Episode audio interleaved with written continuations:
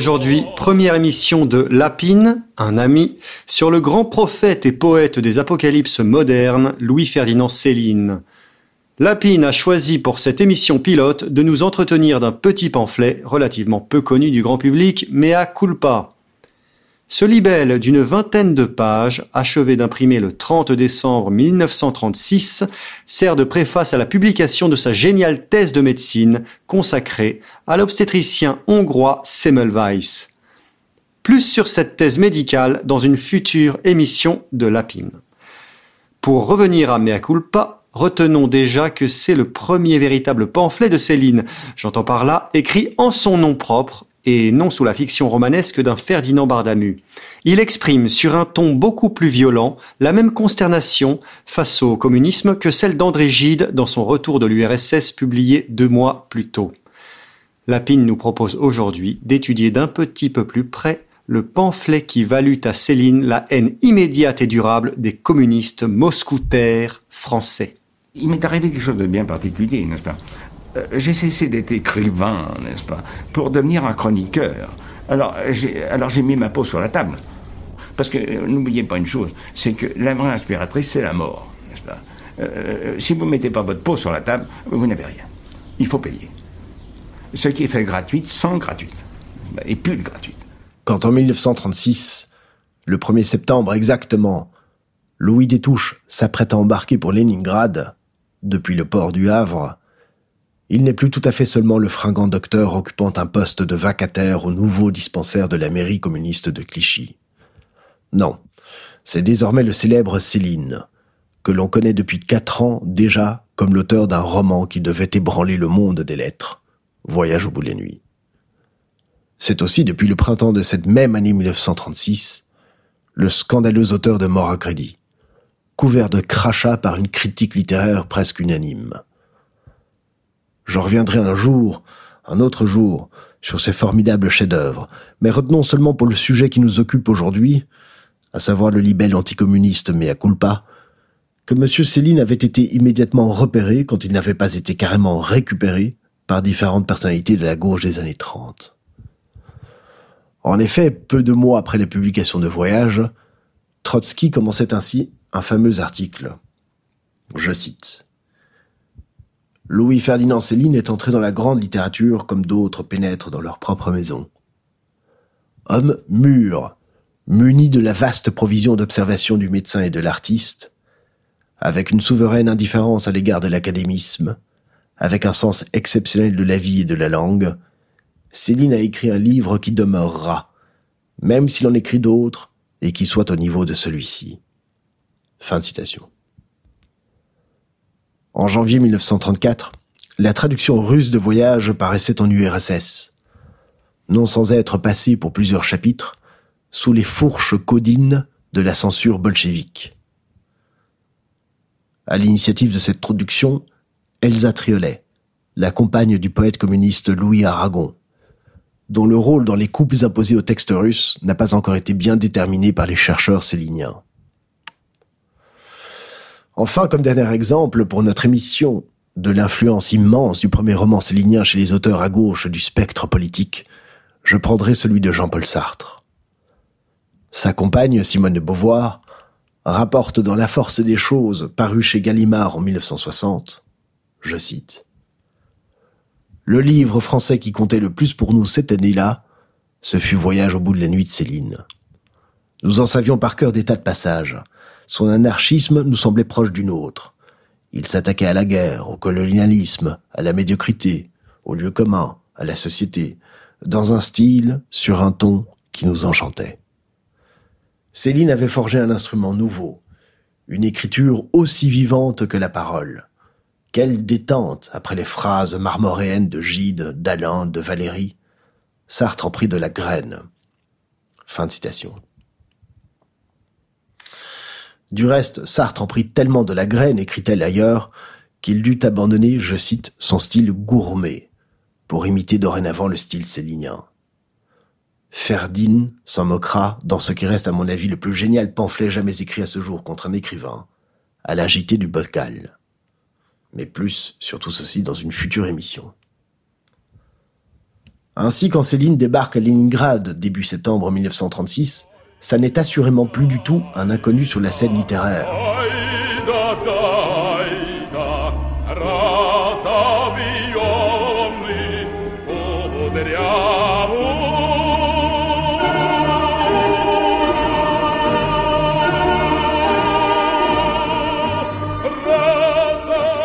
Parti à ses propres frais, en touriste comme il se plaira à le répéter plus tard dans Bagatelle pour un massacre, Céline reste à Leningrad trois semaines.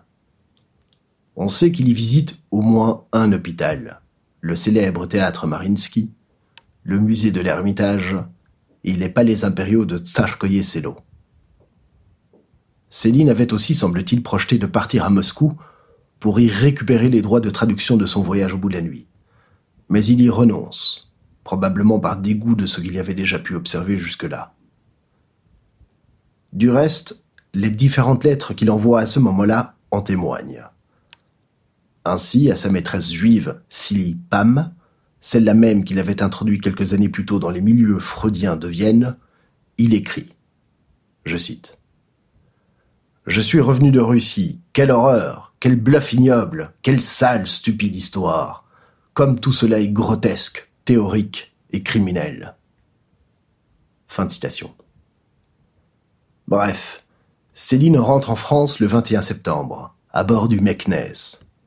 Il s'attelle aussitôt à la rédaction de Mea Culpa. On en connaît quatre versions préparatoires. C'est un texte capital, un condensé remarquable de la vision célinienne de l'homme. L'écrivain tire en effet de son expérience communiste des conclusions dont la sévérité est celle des pères de l'Église, auxquels il se réfère d'ailleurs explicitement. Je lirai cette page en toute fin d'émission.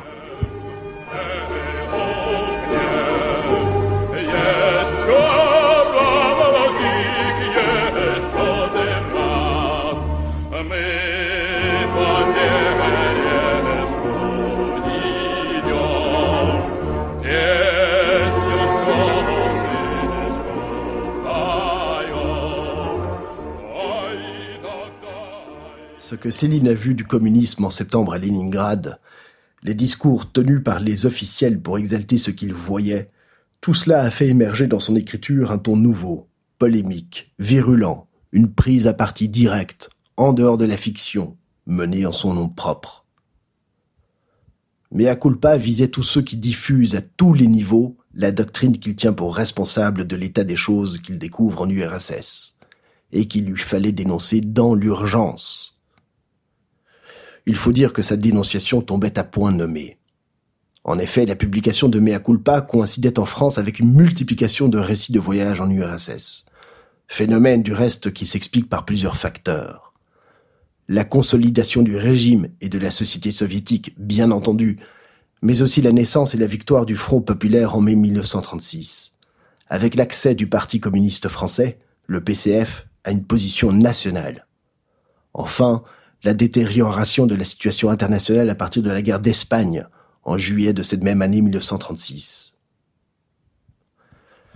Ces différents facteurs expliquent l'apparition cette année-là de plus de 125 ouvrages consacrés au phénomène communiste, rien que pour la France. Mon ami Lounès a rappelé en préambule la parution du retour de l'URSS de Gide, tiré à plus de 146 000 exemplaires en un seul an le pamphlet de Céline sera loin d'un tel succès. Lors de son récapitulatif, l'imprimeur Belnan signale qu'à la date du 3 décembre 1947, les quatre tirages réalisés pour un total de 28 700 exemplaires ne seront pas épuisés.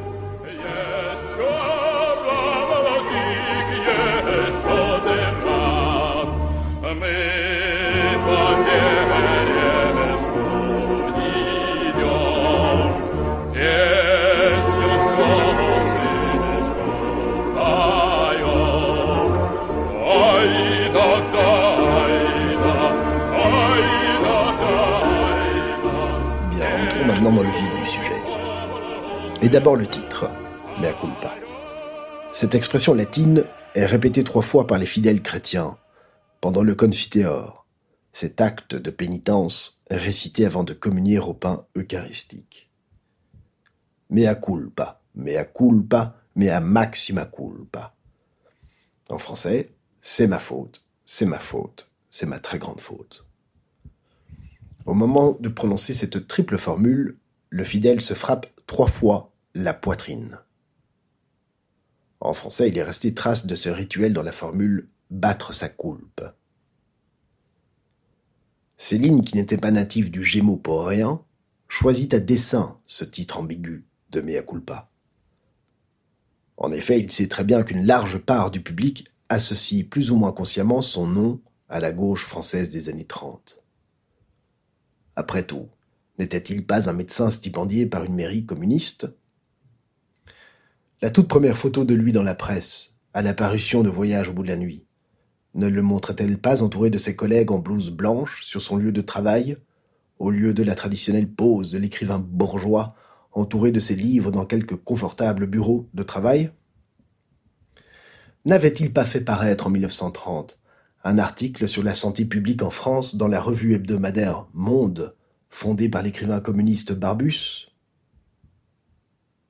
Cet article se terminait ainsi. Je cite. Divers auteurs ont prétendu pouvoir déterminer le degré de civilisation d'un pays à la manière dont on y traite les animaux. Ce critérium nous paraît assez ingénieux et valable, mais nous proposons qu'on l'étende à la manière avec laquelle on soigne, on ménage les classes pauvres et laborieuses qui sont dans tous les pays les plus désarmés.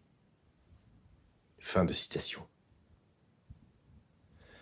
Dans son mémoire pour le cours des hautes études, adressé à la Société des Nations, l'ancêtre de l'Organisation des Nations Unies, en 1932, Louis n'avait-il pas conclu en expliquant, je cite, Il faudrait que cette société s'écroulât pour qu'on puisse parler véritablement d'hygiène généralisée, qui ne s'accorde bien qu'avec une formule socialiste ou communiste d'État.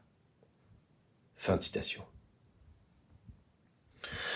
Bref, ces différents éléments que je viens de citer, et bien d'autres encore, sur lesquels j'aurai l'occasion un jour de revenir, pouvaient laisser croire à un Céline sensible aux revendications communistes. Ainsi, le titre de Mea culpa signifierait quelque chose comme Mille excuses, c'est ma faute, j'y ai cru, je m'en mords les doigts, je tourne Kazakh. Et c'est bien comme cela que le célèbre Henri Guillemin pour ne citer qu'un critique littéraire de l'époque, l'avait compris. Je cite. Il ne profère pas que des blasphèmes ou de toutes gratuites et bien creuses injures. Voyage au bout de la nuit déjà nous a fait savoir que ce délirant très lucide est loin de parler toujours pour ne rien dire, et pour le seul plaisir de son tintamarre. Céline s'irrite, c'est-à-dire bien entendu qu'il explose, contre ceux qui l'ont traité de renégat après son petit livre de l'an dernier sur l'URSS. Mais enfin, le titre, c'était bien mea culpa. Et si ce titre-là ne veut pas laisser entendre une repentance, une volte-face, quoi d'autre alors? Fin de citation. Mea culpa, bien plus qu'une dénonciation de l'Union soviétique, est en réalité la dénonciation de toute une tradition d'humanisme matérialiste. Pour Céline, je cite, ce qui séduit dans le communisme, l'immense avantage à vrai dire, c'est qu'il va nous démasquer l'homme. Enfin. Fin de citation. C'est-à-dire l'homme véritable qui se cache derrière une image mécaniste et matérialiste ancienne, qui trouve son expression dans la formule du philosophe bavarois Ludwig Feuerbach. L'homme est tout juste ce qu'il mange que Céline attribue au théoricien communiste allemand Engels, le grand ami de Karl Marx que l'on sait. C'est cette image matérialiste de l'homme qui cache sa véritable essence et qui permet toute une tradition de construction sociale qui a pour but le bonheur. Or, Céline prévient, je cite, La grande prétention au bonheur, voilà l'énorme imposture. Fin de citation. Cette tentative de créer le bonheur matériel aboutit inéluctablement à une société dont l'Union soviétique fournit un exemple, mais il est loin d'être le seul, dont la caractéristique est d'être dominée par les ingénieurs.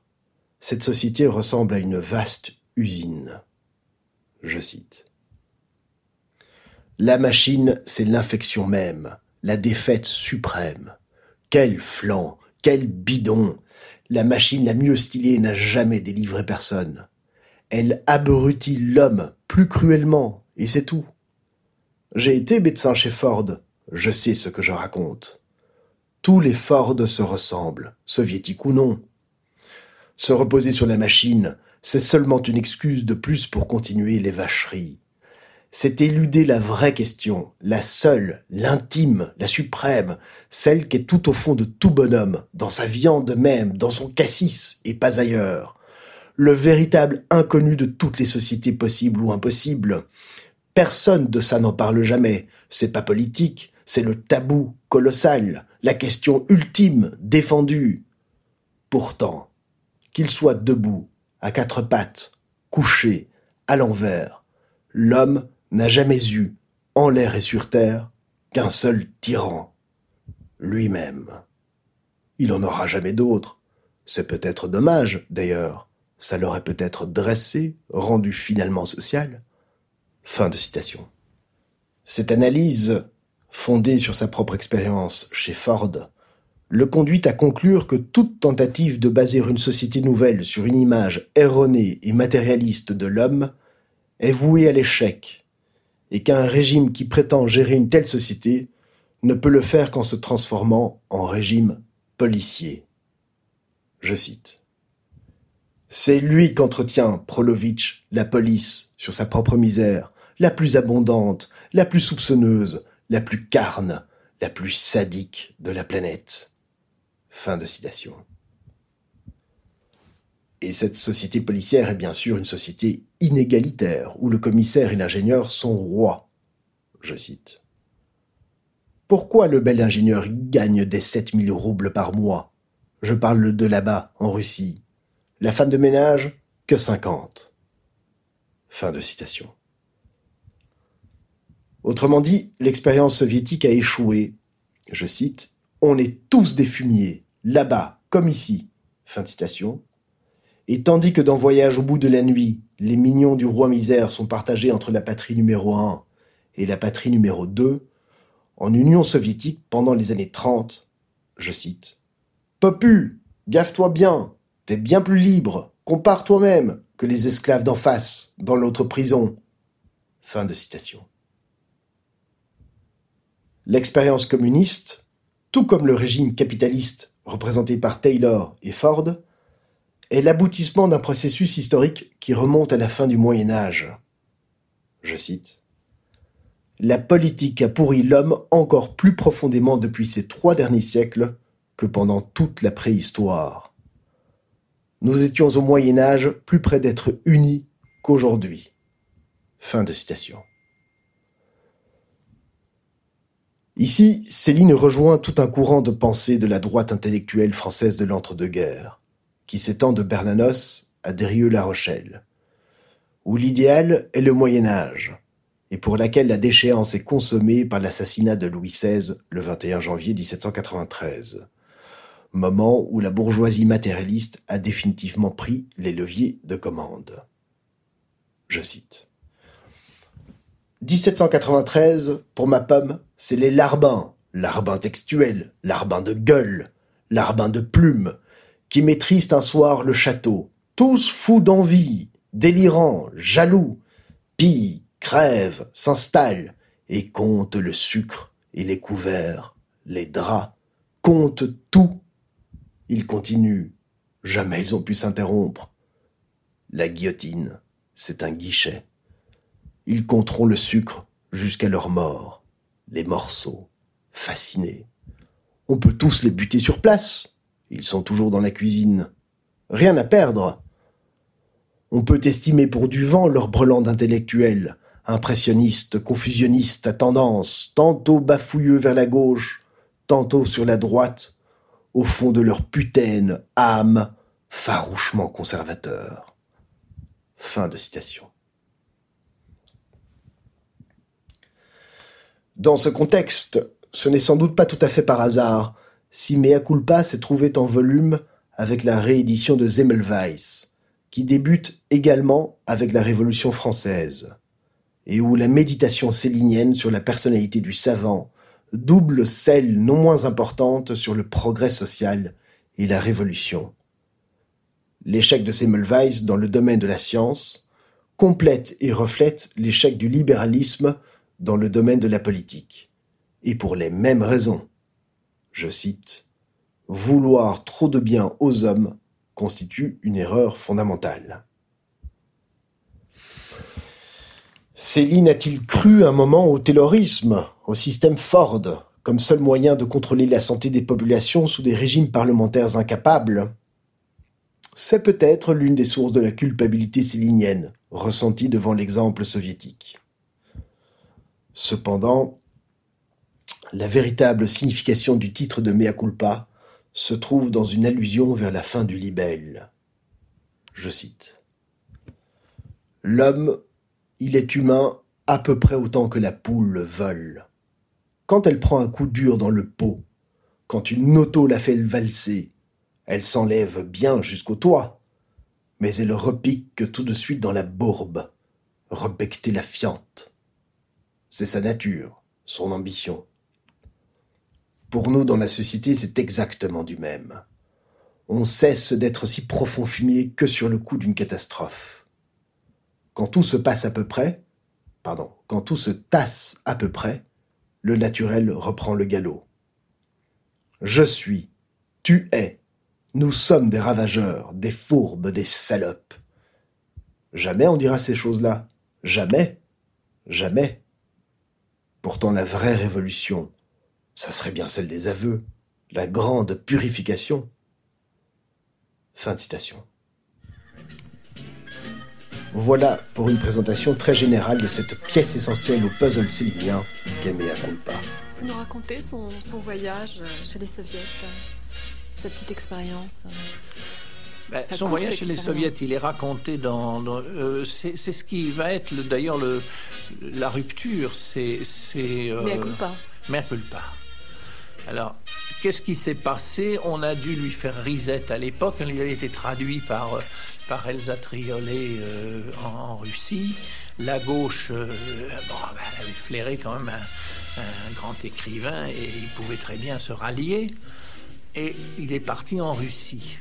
Alors, il est évident qu'avec 60 ans d'avance, il a fait un tableau, par exemple, les maladies vénériennes à Leningrad dans, dans Bayatel, c'est un tableau extraordinaire. Et alors là, on s'aperçoit qu'il est dans le vrai, parce qu'on a le, texte d'autres qui sont euh, simplement des, gens qui vont voir la Russie, par exemple toute la prudence de Gide quand il parle de l'URSS, parce qu'il part, il part en, en, ami, il part en communiste, et puis il revient il faut quand même qu'il dise la vérité, mais il met beaucoup, beaucoup de précautions. Donc Céline, il met les pieds dans le plat immédiatement. Mais seulement, ce qui est très caractéristique dans Mea Culpa, c'est que la façon de mettre les pieds dans le plat de Céline est très, très différente de celle des autres. Au fond, il fait une critique absolue du communisme.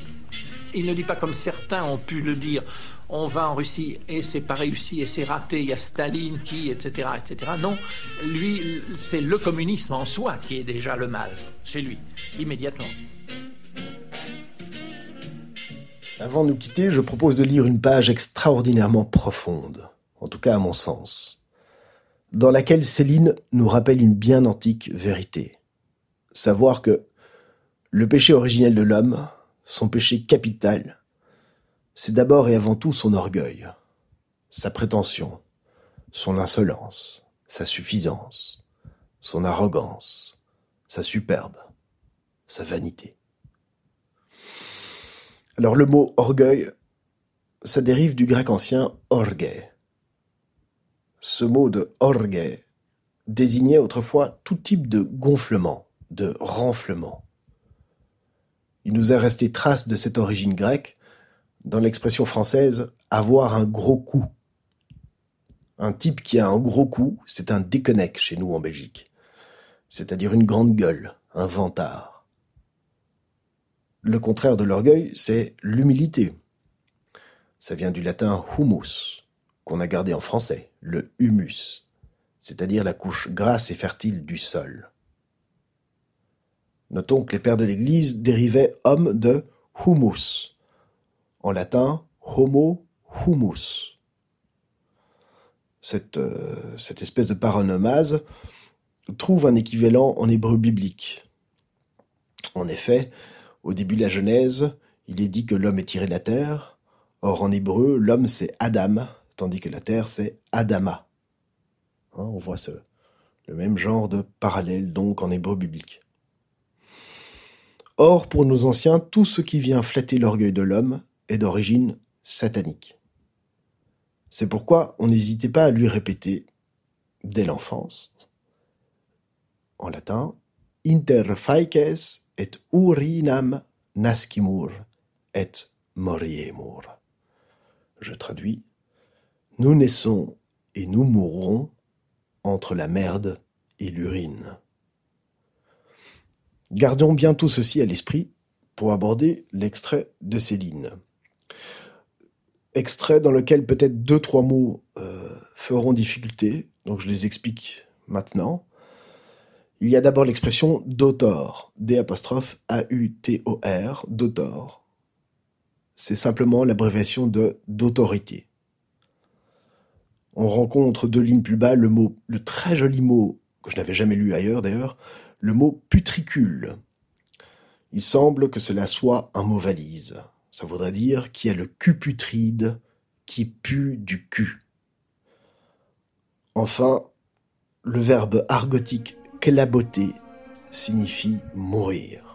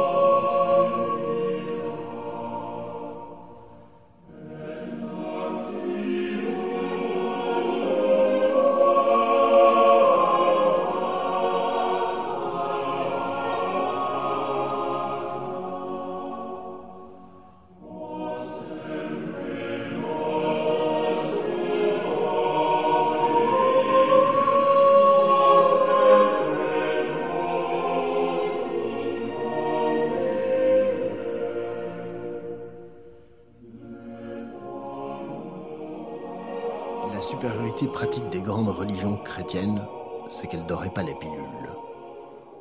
Elles essayaient pas d'étourdir, elles cherchaient pas les lecteurs, elles sentaient pas le besoin de plaire, elles tortillaient pas du panier. Elles saisissaient l'homme au berceau et lui cassaient le morceau d'autor. Elles le rencardaient sans embâge. Toi, petit putricule informe, tu seras jamais qu'une ordure. De naissance, tu n'es que merde. Est-ce que tu m'entends? C'est l'évidence même, c'est le principe de tout.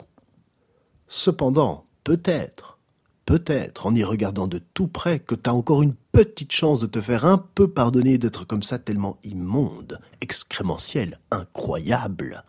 C'est de faire bonne mine à toutes les peines, épreuves, misères et tortures de ta brève ou longue existence dans la parfaite humilité. La vie, vache, n'est qu'une âpre épreuve. T'essouffle pas. Cherche pas midi à quatorze heures, sauve ton âme, c'est déjà joli. Peut-être qu'à la fin du calvaire, si t'es extrêmement régulier, un héros de fermer ta gueule, tu claboteras dans les principes. Mais c'est pas certain. Un petit poil moins putride à la crevaison qu'en naissant et quand tu verseras dans la nuit plus respirable qu'à l'aurore. Mais te monte pas la bourriche, c'est bien tout. Fais gaffe, spécule pas sur des grandes choses. Pour un étron, c'est le maximum. Ça, c'était sérieusement causé par des vrais pères de l'Église qui connaissaient leur ustensile, qui se miroitaient pas d'illusions. La grande prétention au bonheur, voilà l'énorme imposture.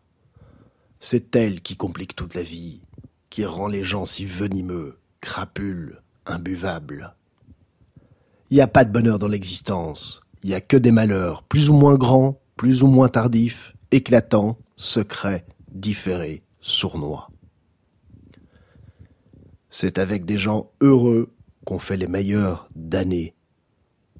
Le principe du diable tient bon. Il avait raison, comme toujours, en braquant l'homme sur la matière. Ça n'a pas traîné. En deux siècles, tout fou d'orgueil, dilaté par la mécanique, il est devenu impossible.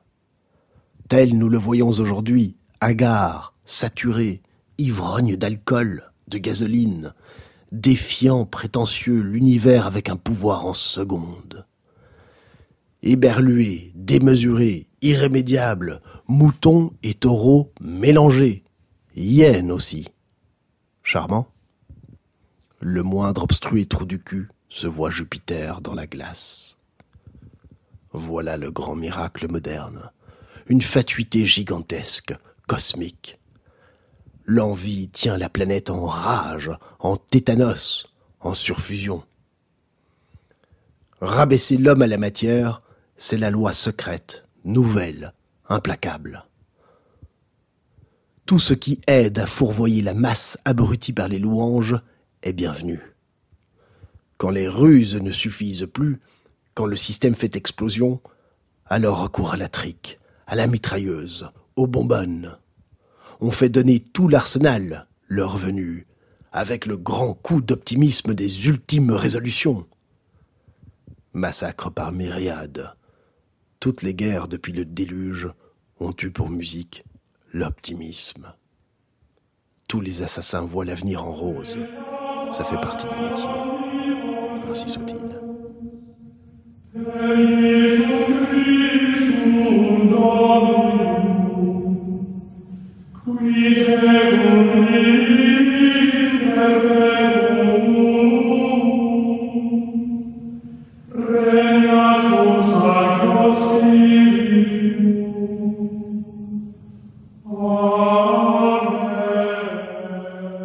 Merci à vous, chers auditeurs, si vous m'avez écouté jusqu'ici.